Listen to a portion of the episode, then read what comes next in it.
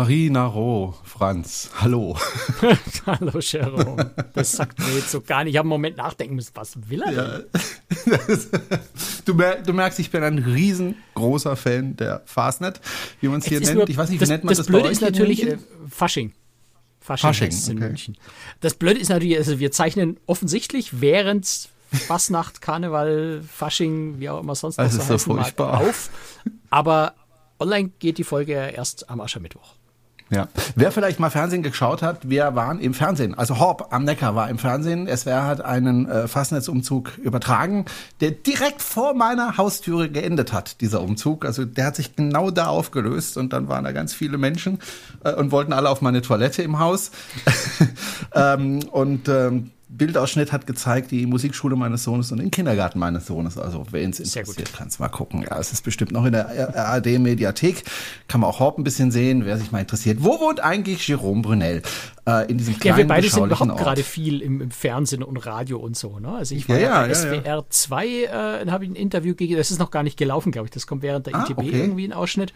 Äh, und auf SWR 3 war ich im Interview ja, zu Icon of the Seas. Da hatten wir letztes Mal schon drüber gesprochen. Mhm. Ähm, der Deutschlandfunk hatte bei mir noch Deutschlandradio, äh, habe ich ein Interview gegeben. Also äh, gerade echt viel los. Okay. Wahrscheinlich wegen der Icon of the Seas, oder? Nee, Quatsch. SWR, SWR 2 ist schon gelaufen. So, äh, RTL, so. äh, NTV hat mich interviewt für, für, für ITB-Berichterstattung. So. Ah, für die ITB, okay. Verstehe. Äh, also ja, mich hat jetzt niemand schon so viel los, dass ich schon durcheinander bringe. mich hat es bisher noch niemand angefragt, aber vielleicht wird es ja noch mal was.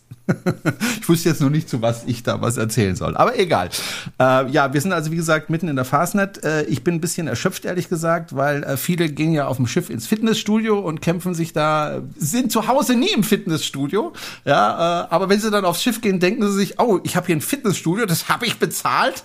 Da will ich das auch nutzen. Ich, ich esse sowieso zu viel auf dem Schiff, äh, mal ein bisschen Fitness. Ich habe ja angefangen, auf dem Fahrrad zu trainieren. Äh, und ja, der Franz lacht sich immer kaputt, wenn ich hier komplett durchgeschwitzt durchgeschwitzt vor der Kamera sitze.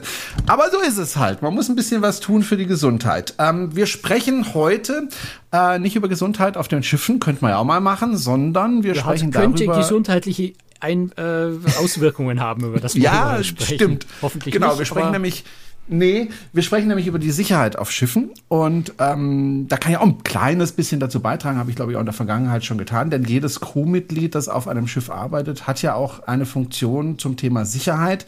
Manche sind äh, Feuerwehrmänner ähm, oder Frauen, manche ähm, müssen eine bestimmte Aufgabe erfüllen, dass sie sich zum Beispiel an einen Treppenaufgang stellen und den Leuten den Weg weisen, andere müssen die Rettungsboote steuern, andere müssen die ablassen. Also jeder hat was zu tun im Falle eines Falles. Dazu erzähle ich nachher noch was. Ähm, ähm, was mich aber interessieren würde, wir haben ja immer größere Schiffe, Franz. Ne? Und äh, die Icon of the Seas ist mit äh, knapp 10.000 Leuten auf einem einzigen Schiff. Da werde ich oft gefragt tatsächlich, wenn da wirklich mal was passiert, wie kriegt man denn so viele Menschen in kurzer Zeit von so einem Schiff runter? Ist das überhaupt machbar und möglich? Also in der Theorie genauso leicht oder leichter wie auf einem kleinen Schiff. Also es ist ja so ein bisschen äh, so dieses, dieses generelle Missverständnis gegenüber großen Kreuzfahrtschiffen. Man so, boah, so viele Menschen auf engem Raum. Oder eben auch, oh Gott, wie kriege ich denn so viele Menschen im Notfall vom Schiff? Ähm, die, die Grundvorstellung, die dahinter steht, ist, ich nehme ein kleines Schiff, packe aber mehr Leute drauf. Das ist ja aber nicht so, sondern das Schiff ist ja entsprechend der Anzahl der Menschen auch entsprechend größer. Das heißt, es hat entsprechend mehr Rettungsboote, entsprechend mehr Rettungswege, entsprechendes Konzept für, das, für die Rettung, ähm, sodass gerade so auf, auf den, den modernen, neuen großen Schiffen, traue mich das jetzt nicht zu behaupten, weil ich da nicht tief genug drin bin, aber so vom Gefühl würde ich sagen, ist vielleicht sogar eine bessere Situation als auf einem älteren, kleineren Schiff. Also ich weiß es bei der Oasis Class, bei der Icon nehme ich an, dass das äh, in dieser Hinsicht das Konzept übernommen wurde. Äh, auf der Oasis Class ist es so, dass die meisten Musterstationen auf der Royal Promenade sind, also das ist diese, dieser riesengroße Raum im, im Schiffsinneren in der Mitte und direkt außerhalb dieses großen Raums hängen die Rettungsboote. Und im, im Notfall können dort wirklich seitlich Türen aufgemacht und ich habe einen Weg von der Musterstation bis zum Rettungsboot von vielleicht 20 Metern. Also das ist nur, weil das Schiff groß ist, heißt es nicht, dass es unglaublich schwierig ist, die Leute dahin zu kriegen.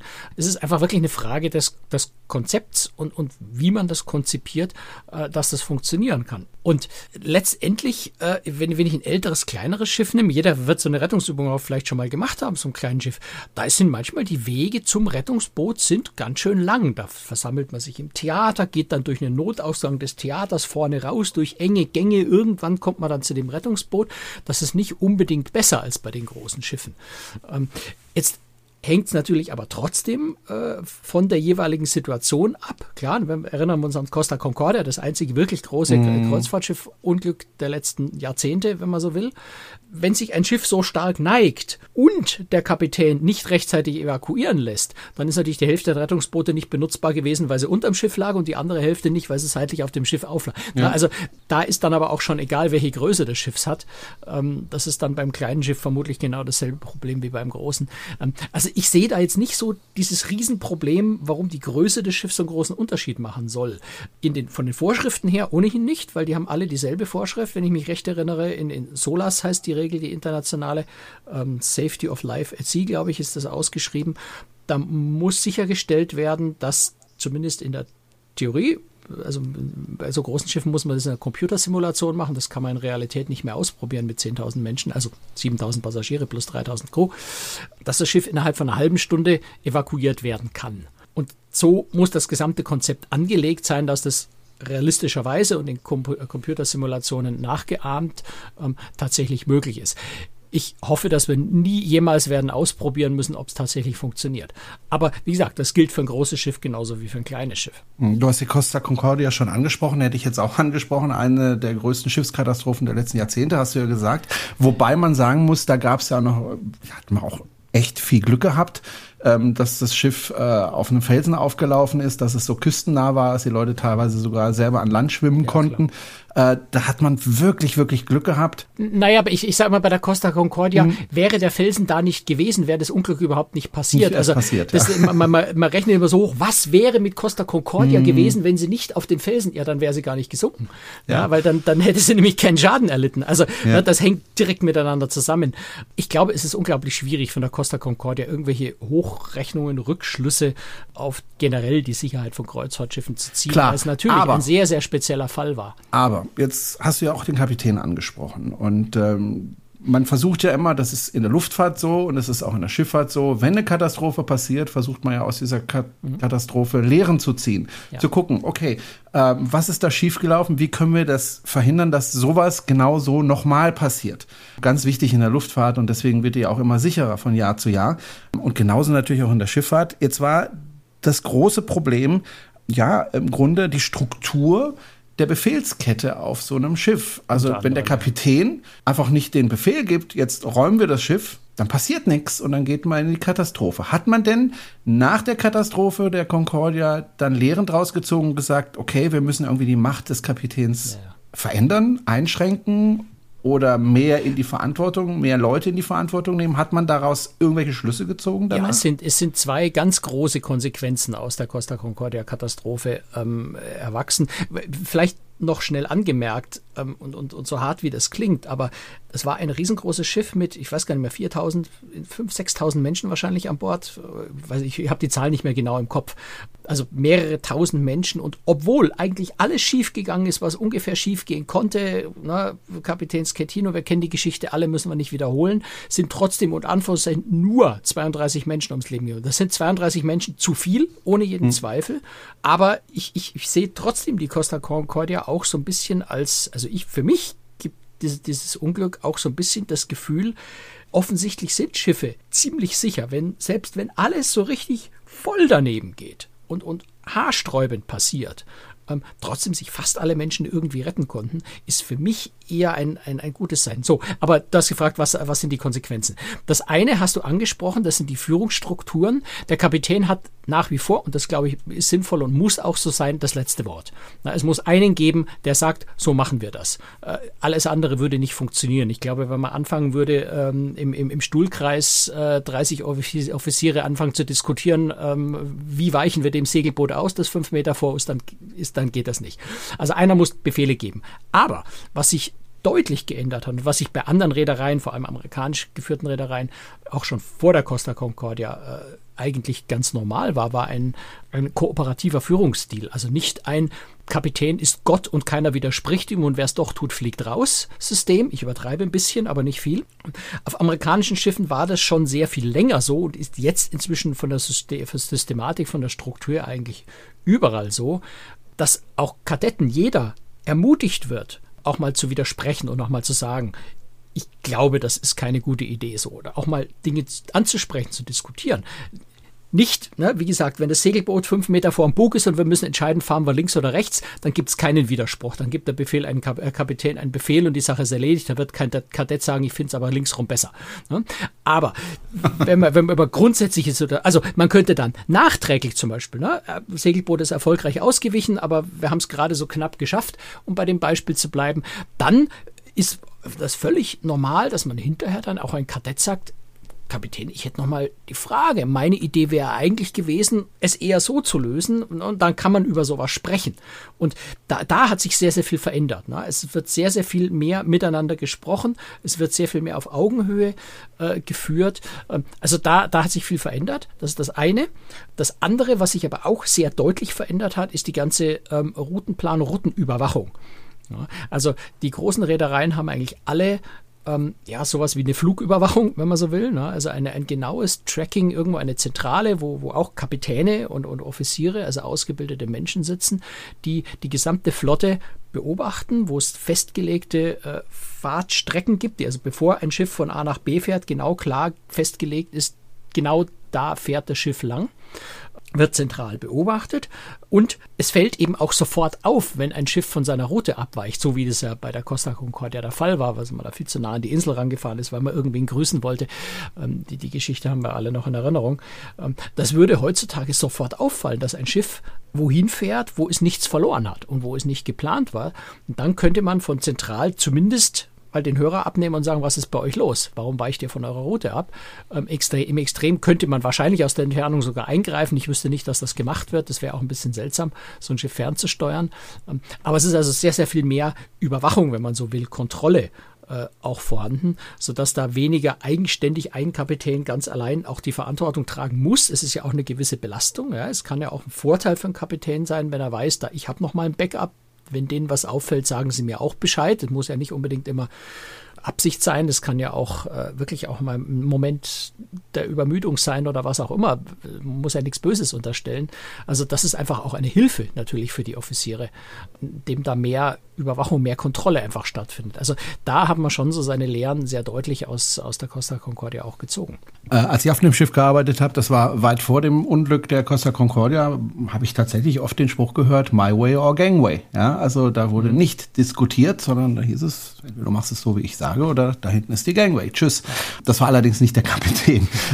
Aber ich glaube, mein Problem mit der ganzen Geschichte ist, es hängt immer noch sehr stark am Kapitän ab. Wenn es ein Kollabor Ko nee, Kollo kollaborativer, nee, wie heißt das Kooperativer Führungsstil. Kooperativer äh, Kapitän also oder übrigens auch eine Kapitänin. Gemeinsam, man arbeitet zusammen, ja? ist die Idee. Man kollaboriert miteinander. Wenn es ein Kapitän oder übrigens auch eine Kapitänin ist, die das auch ernst nimmt und macht, alles gut. Aber was ist eigentlich, wenn ein Kapitän sagt, ist mir doch egal, was die, die Zentrale da sagt, ich bin der Chef auf dem Schiff und wenn du nicht parierst, dann kriegst du Ärger. Äh, ich weiß dann, nicht, wer das dann verhindern könnte. Naja, dann gibt's genau diese My Way or Gangway für den Kapitän. Dann wird das Unternehmen ihn feuern oder versetzen. Kriegen die das mit? Naja, also das kommt drauf an. Ne? Also wenn er von der Route abweicht und dann nur ins Mikropult, ich fahre aber klar. trotzdem da lang, natürlich kriegen sie es mit.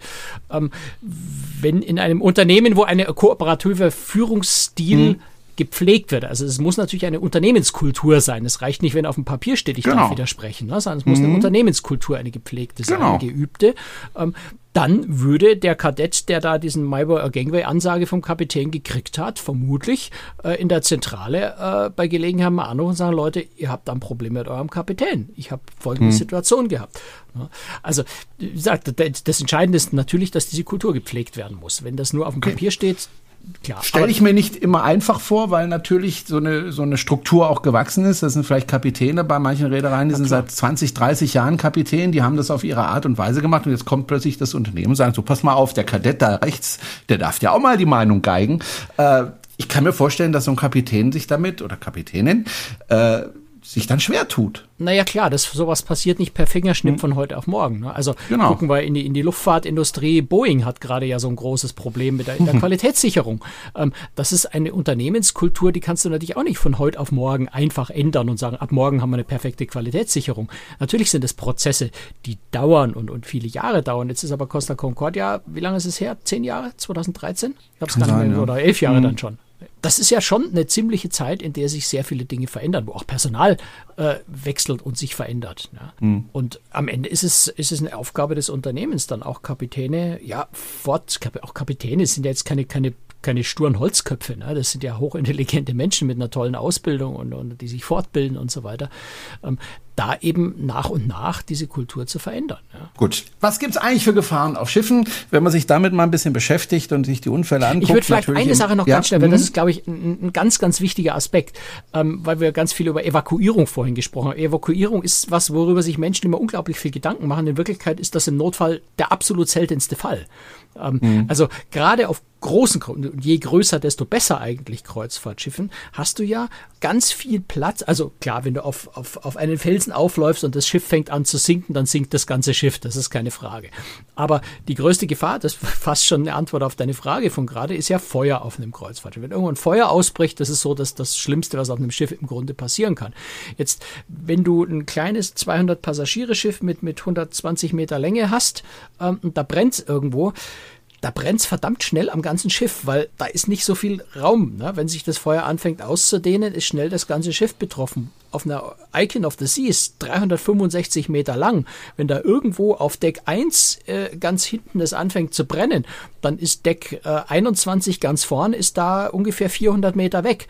Ähm, da hast du ganz viel Platz, um die Leute an Bord zu evakuieren, ohne dass du sie vom Schiff runterbringen kannst. Also mhm. das Schiff als solches ist eigentlich der sicherste Ort, solange man das Schiff als solches irgendwie halten kann.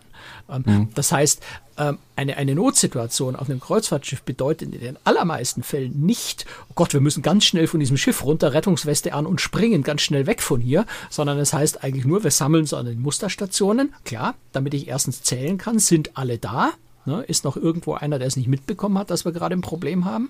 Zum anderen sind dann alle an einer Stelle, wo du sie schnell evakuieren kannst, wenn es nötig wäre oder eben andere Maßnahmen anordnen kannst und sagen, okay, hinten brennt, lasst uns mal alle nach vorne gehen. Wenn die Leute dann schon alle an der Musterstation stehen, kannst du das sehr geordnet regeln. Aber du hast eben auf einem großen Kreuzfahrtschiff auch sehr viel mehr Möglichkeiten, die Leute woanders hinzubringen, wenn an einer Stelle ein Problem ist. Also insofern ist so diese, diese Vorstellung, äh, Notfall gleich Evakuierung, ist eigentlich falsch, sondern ähm, dass das Schiff als solches ist grundsätzlich erstmal der sicherste und beste Ort ist ja auch wesentlich bequemer, als sich in so ein schaukeliges Rettungsboot oder gerade eine Rettungsinsel zu setzen. Also nochmal, äh, ich wollte dich auch gerade auf, auf, aufs Feuer ansprechen, können wir gleich nochmal vielleicht ein bisschen ausführlicher sprechen, aber ich äh, wollte nochmal einfach mal zusammenfassen, was es überhaupt für Gefahren gibt an Bord eines Schiffes. So viele sind es ja gar nicht. Also im Grunde passieren ja die, die, die meisten Unfälle mit Schiffen gar nicht auf hoher See, sondern meistens im Hafen, nämlich Zusammenstöße äh, oder das Schiff reißt sich äh, von der Pier los und, und stößt irgendwo gegen die Pier oder gegen ein anderes geparktes Schiff. Das sind so die häufigsten Unfälle. Das ist übrigens der Grund, äh, warum äh, die Schiffe ihre Schotten dicht machen, wenn sie in den Hafen reinfahren. Also mhm. Kurz bevor es in den Hafen geht, werden die Schotten geschlossen, damit, falls eben irgendwo ein Wassereinbruch im Hafen stattfinden sollte, weil da ist es halt eng, ähm, dass, dass das Schiff nicht gleich untergeht. So, das passiert auch ab und zu, wenn passiert es passiert. Relativ häufig. Ja, ja wenn Mehr es passiert. Oder schwer. Die Frage ist halt, wie viel passiert dabei? Ja, dann, dann ist es meistens nicht katastrophal, sondern dann gibt es vielleicht ein paar Verletzte, kann auch mal Tote wenn, geben, wenn wenn es dumm läuft. Das, das ist schon ja, sehr, überhaupt. sehr selten. Oder dass eben das Schiff sich losreißt und die Gangway runterrasselt, äh, in die Tiefe stürzt. Auch sowas ist schon vorgekommen. Aber ich sag mal so, das sind jetzt keine katastrophalen Sachen. Klar,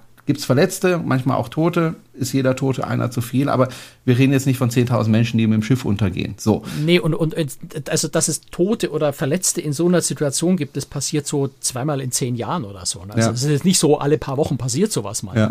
Also, na, jetzt gerade in der, ich weiß gar nicht mehr, in irgendeinem Karibikhafen ist ein, ist ein Karnevalschiff, hat die Pier bei einem, bei einem Sturm, da, da war ein ganz heftiger Sturm, so heftig gerammt, dass er sowohl die Pier zum Teil runtergebrochen ist, also auch das Schiff richtig heftige Schrammen abbekommen hat.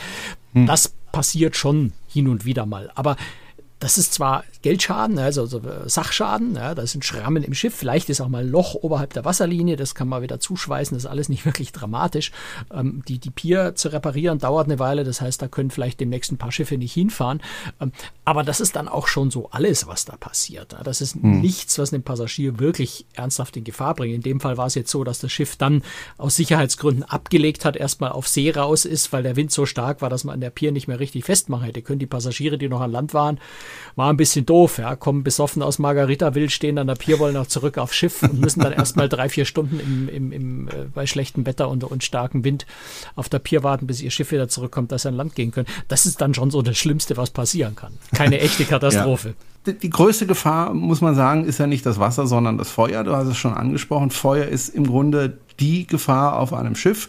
Auch da hat man viel aus vergangenen Unglücken gelernt. Ähm, man nutzt da inzwischen einerseits Materialien, die eben schwer brennbar sind. Also jedes Sofa, jedes Bett, was in diesem Schiff verbaut ist, äh, wird feuertechnisch, äh, muss da bestimmte Spezifikationen erfüllen, sonst darf es einfach nicht auf das Schiff. Das ist das eine. Das andere ist, da kann also auch muss jeder... muss nicht nur die äh, Spezifikation erfüllen, sondern es muss dafür auch ja. zertifiziert sein. Das ist eine genau. ziemlich komplizierte Angelegenheit. Also ja. gerade so in Werften, ne? wenn du, wenn du, wenn du mhm. in einem Werftbesuch bist und äh, mit den Leuten sprichst, sprichst und sagst, oh, der Teppich ist aber komisch, kann man da nicht das andere Muster nehmen? Da könnten wir schon, ist aber nicht zertifiziert. Also können wir es nicht einbauen. Also das ist eine ziemlich komplexe Angelegenheit beim Schiffbau schon. Mhm. So, die andere Geschichte ist, also einerseits die Materialien, natürlich das Training der Besatzung, die trainiert werden, dafür auch Feuer zu löschen. Als ich, bevor ich auf das Schiff gegangen bin zum Arbeiten, musste ich das auch lernen und das war ziemlich heftig muss man sagen. Also ich musste auch mit voller Atemmaske, Ausrüstung, oh ja. Sauerstoffflasche auf dem Rücken in so einen Container rein, wo es überall gebrannt hat und musste da vor mich hinlöschen. Das war extrem anstrengend. Mhm. Ähm, seither habe ich größten Respekt vor jedem Feuerwehrmann. Äh, also auch die Mannschaft ist darauf trainiert und muss es am Schiff regelmäßig machen, Übungen machen. Ähm, auf der anderen Seite kann natürlich jeder Passagier dazu beitragen, dass es eben nicht zu einem Feuer kommt. Und ich habe auch zum Beispiel mal erlebt, äh, dass ein Passagier eine brennende Zigarette in den Mülleimer reingeschmissen hat. Mama, ja, und zum ja. Pech für den war der Kapitän gerade in Sichtweite und hat das gesehen. Mhm. Und dieser Passagier hat einen ordentlichen Anschiss bekommen und das auch zu Recht. Deswegen sind auch Anschiss viele nicht an Land gesetzt worden? Nee, ist nicht an Land gesetzt worden. Es war ein netter äh, Kapitän, aber äh, es gab schon einen ordentlichen Anschiss. Also das war schon heftig. Natürlich, ähm, also wenn, wenn, wenn Angestellter, also zumindest zu meiner Zeit war das so, wenn man Angestellter war, musste man seine Elektrogeräte einem Techniker vorführen, der hat dann geguckt, ob das technisch okay ist. Ja, also ein Laptop zum Beispiel kann ja auch Feuer fangen, wenn es technisch die, die der Stecker nicht in Ordnung ist oder die Batterie äh, beschädigt ist oder ähnliches. Die werden da untersucht, kriegen dann einen Stempel. Vorher darf man die Geräte nicht benutzen. Ähm, das macht man am ersten oder zweiten Tag, in dem man an Bord ist. Man möchte ja schnell seine Geräte benutzen. Auch die Passagiere können darauf achten, ja, dass sie eben technische Geräte nicht mitnehmen, die man nicht mitnehmen darf. Also zum Beispiel das Bügeleisen darf man nicht mitnehmen. Bei manchen Reedereien auch äh, Mehrfachsteckdosen zum Beispiel nicht. Ja, Genau, einfach aus Sicherheitsgründen. Und daran sollte man sich auch wirklich peinlichst genau halten, weil keiner will ein Feuer an Bord haben.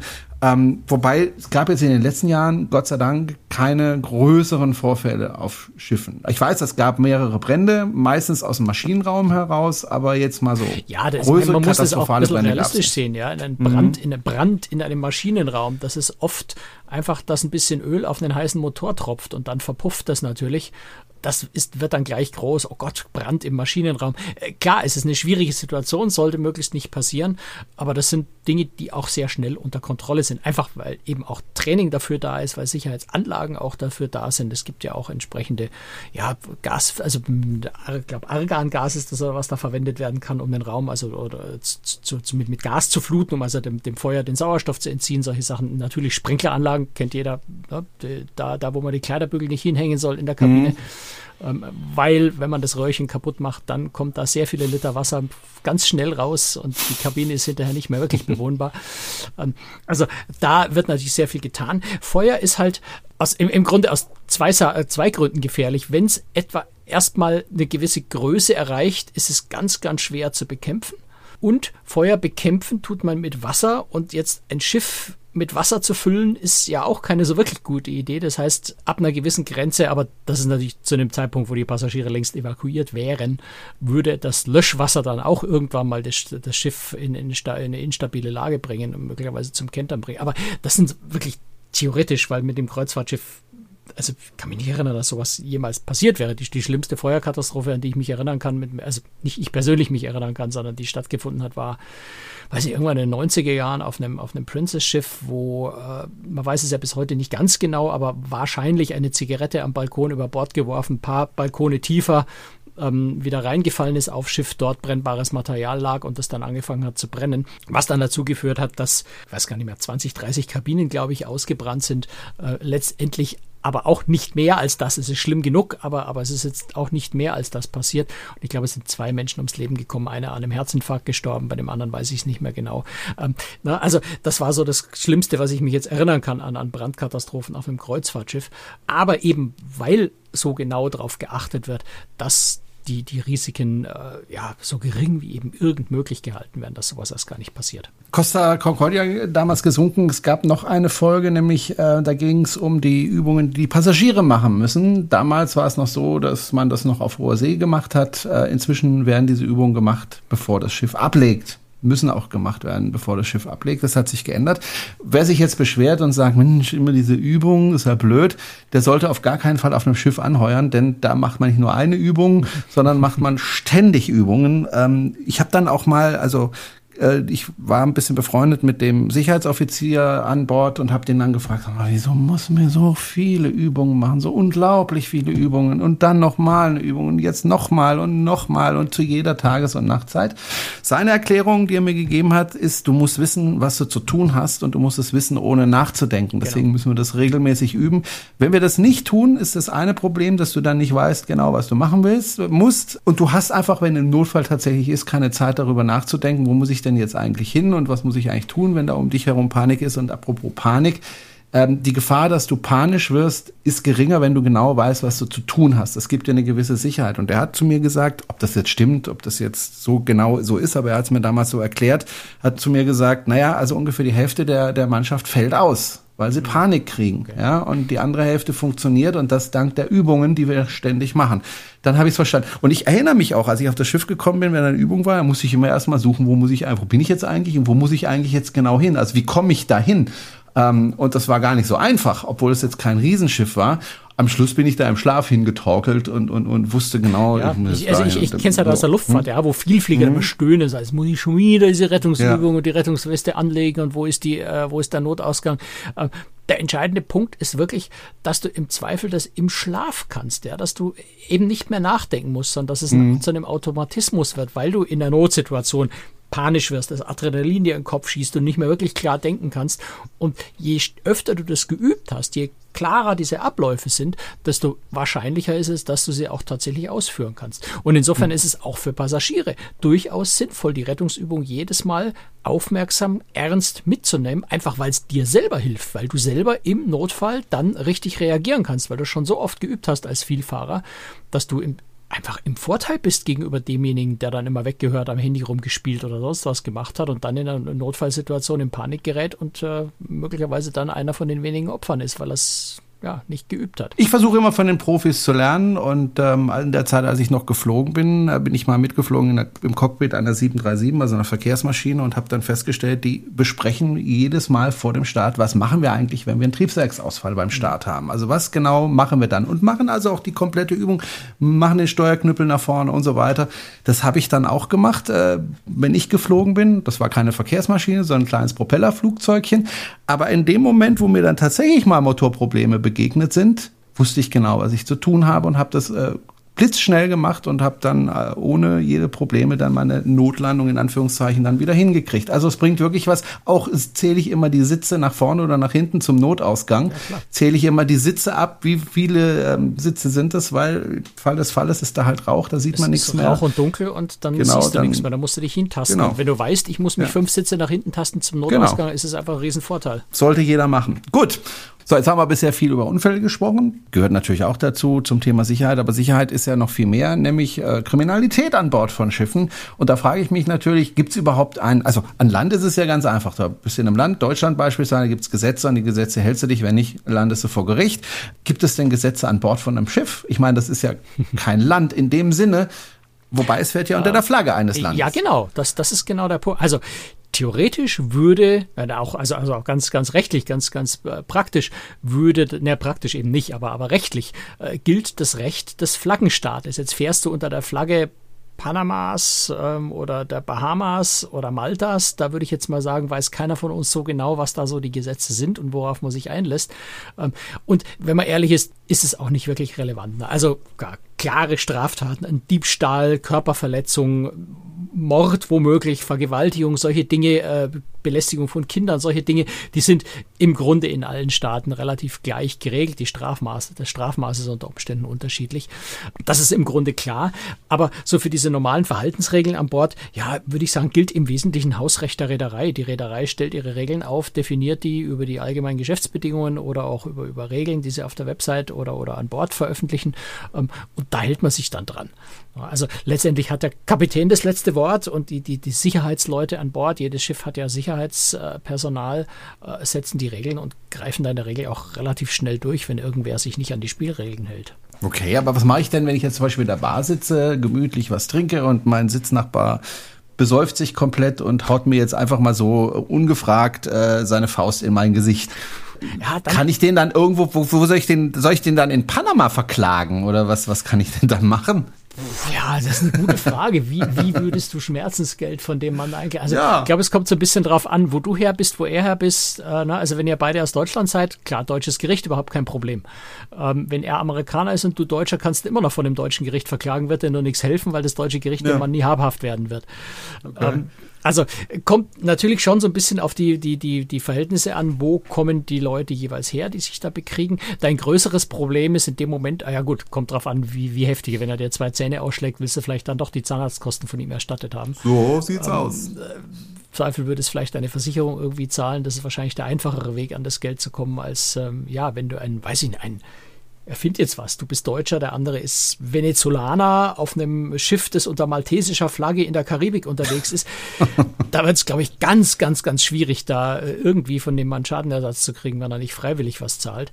Ähm, dein größeres Problem in diesem Augenblick ist eigentlich, dass du, dass du ganz schnell gucken musst, dass geklärt ist, wer den Streit angefangen hat, ja, dass die Security kommt, sicherstellt, dass nichts weiter passiert, auf keinen Fall zurückschlagen, weil also gerade jetzt, wenn du in die USA zurückkehrst, also wenn das Schiff in, in, in Florida gestartet ist, würde die Reederei wahrscheinlich im Hafen sowohl den Angreifer als auch das Opfer wenn es nicht vollständig eindeutig klar ist, was da passiert ist, äh, beide erstmal auf der Kabine festsetzen und dann würde äh, die, die, möglicherweise das FBI, je nach Schwere der Straftat oder die lokale Polizei an Bord kommen äh, und Ermittlungen durchführen und erstmal klären, was eigentlich passiert ist. Also habe ich schon erlebt bei der Ausschiffung in Miami, dass der, der vor mir aussteigen wollte, ähm, seine Karte durchgezogen hat, das Gerät hat tröd gemacht.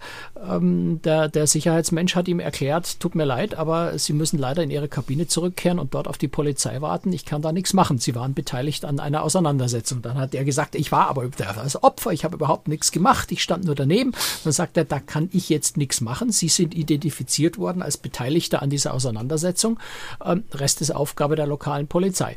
Ähm, also wenn dir ne, in der Situation an der Bar, der haut dir einfach eine rein ohne jeden Grund, äh, ist wahrscheinlich das Wichtigste in dem Moment ganz schnell zu klären, dass Security kommt, dass du Zeugen hast, im Grunde wie an Land ja auch. Ne? Mhm. Möglichst, möglichst nachweisen zu können, dass du nichts getan hast. Aber mhm. das wäre so, so, eine, so eine typische Situation, wie sich das dann auch weiterentwickelt. Je nachdem, wie schwer die Straftat ist, würde die Security den Angreifer oder wenn, wenn sie jemanden als gefährlich einstufen, vielleicht auch in der Kabine einsperren, bis im nächsten Hafen eine Polizei das übernehmen kann. Oder einfach über Bord werfen, fertig. Das hat man früher so gemacht oder Kiel holen oder so. Kiel holen, ja. Wird heute eher nicht mehr gemacht. Aber klar, also es gibt Gefängniszellen auf manchen Schiffen, auf anderen wird halt einfach die Kabine dann als Gefängniszelle benutzt, wenn sich wirklich jemand, äh, vor allem wenn, wenn er gewalttätig wird, ne, das, da, das ist immer so die, die, die absolut rote Linie, die nicht überschritten werden darf, ähm, würde natürlich auch festgesetzt werden dann einfach. Und am besten schauen, dass man eben nicht ein paar auf den Mund bekommt und ähm, ja, aber das lässt sich vielleicht nicht immer verhindern. Ähm, du hast es schon angesprochen. vielleicht tendenziell eher mal etwas feiger sein, als man das sonst vielleicht wäre und lieber, lieber ja. wegducken und abhauen, statt gegenzuhalten. Ja. Das ist sicher ja. immer eine gute Idee auf dem Schiff. Kinder an Bord sind auch immer wieder ein Thema. Ähm, da habe ich immer Angst, dass die Kinder von Bord fallen, dass sie da über die Reling klettern. Sind die Schiffe inzwischen da gut gesichert oder muss man da als als ähm, Papa oder Mama gut aufpassen und immer ängstlich gucken? Ich würde sagen beides. Also natürlich sind die Schiffe gut gesichert. Es gibt ja konkrete Vorschriften, wie hoch Railings sein müssen und so weiter. Äh, es gibt inzwischen auch an den Pools im Übrigen ja, auf, zumindest auf den amerikanischen Schiffen, überall Bademeister, die also ähm, nichts anderes tun, als aufpassen, dass, dass niemand im Pool ertrinkt. Das war früher auch ein bisschen anders. Also es wird schon viel für die Sicherheit getan, aber das entbindet dich natürlich als Eltern nicht davor, auf dein Kind aufzupassen. Und, und es gibt natürlich auch ältere Schiffe, wo auf Balkonkabinen vielleicht noch so, so, so Stahlsprossen sind, also keine Glaswand, äh, die Balkonwand ist, sondern eben so Sprossen, wo man schon mal hochklettern könnte.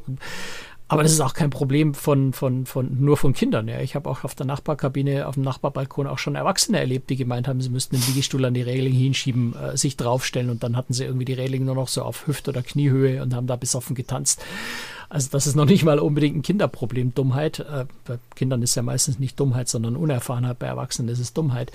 Ähm, da ist viel Eigenverantwortung einfach gefragt und klar, als Eltern, du bist zuständig für deine Kinder. Du kannst nicht sagen, Schiff muss sicher sein, jetzt achte ich nicht mehr auf meine Kinder und wenn die dann runterfallen, verklage ich die Reederei. Ähm, es ist dieselbe Eigenverantwortung, die du überall auf der Welt auch hast und an Land hast. Und was man auf gar keinen Fall tun sollte, ist vom Balkon ins Wasser zu springen, ähm, weil äh, das Ganz gibt dumm. richtig Ärger, äh, wenn man es überlebt überhaupt. Ja, danach gibt's richtig Ärger und man wird niemals wieder einen Fuß auf ein Schiff dieser Reederei setzen. Gilt genauso, wenn man eben in gewalttätige Auseinandersetzungen geht. Ja. Das ist ja auch ein Schwert, was ein scharfes Schwert, was die Reedereien haben, dass sie einfach sagen, du kommst einfach nicht mehr auf unsere Schiffe, fertig. Ähm, muss man sich eine andere Reederei suchen.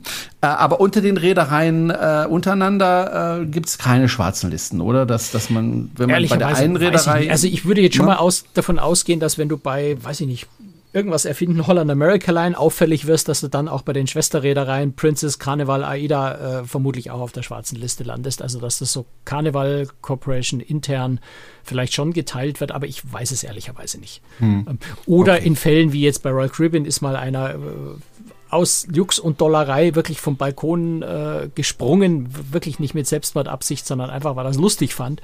Ähm, da ist der Name in den Medien veröffentlicht dann gewesen von dem Menschen. Da, den Namen werden sich vielleicht auch andere Reedereien dann notiert haben.